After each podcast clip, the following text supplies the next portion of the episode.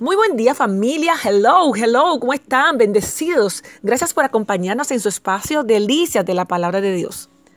Hoy tenemos una porción bíblica, se encuentra en Lucas capítulo 17, versos del 7 al 11. Y vamos a estar leyendo la nueva traducción viviente. Dice así. Cuando Jesús vio que todos los invitados a la cena trataban de sentarse en los lugares de honor, cerca de la cabecera de la mesa, les dio el siguiente consejo. Cuando te inviten a una fiesta de bodas, no te sientes en el lugar de honor. ¿Qué pasaría si invitaron a alguien más distinguido que tú? El anfitrión vendría y te diría, cédele tu asiento a, a otra persona.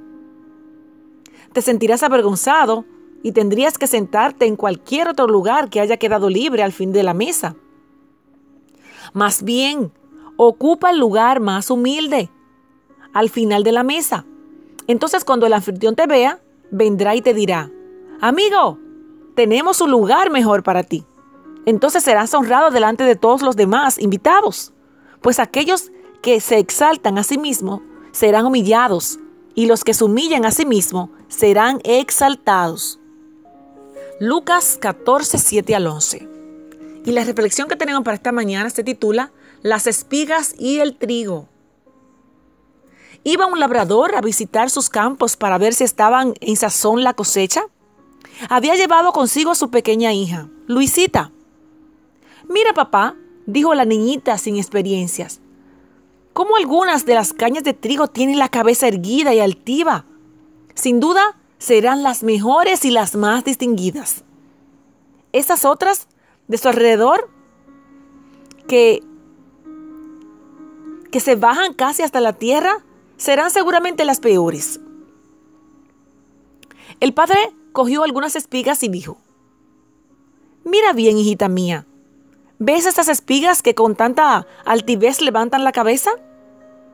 Pues estas están enteramente vacías. Al contrario, estas otras que la doblan con tanta sencillez, están llenas de hermosos granos. ¡Wow! Los seres humanos somos como estas espigas. El altivo y prepotente está vacío, mientras que el humilde, ese está lleno. Conviene más ser humilde que altivo porque ya lo dijo Jesús. Cualquiera que se enaltece será humillado y el que se humilla, éste será enaltecido. Amén. Esta reflexión se titula las espigas y el trigo. Por favor, saque un poquito de tiempo y analice esta reflexión. Te bendigo en el nombre de Jesús.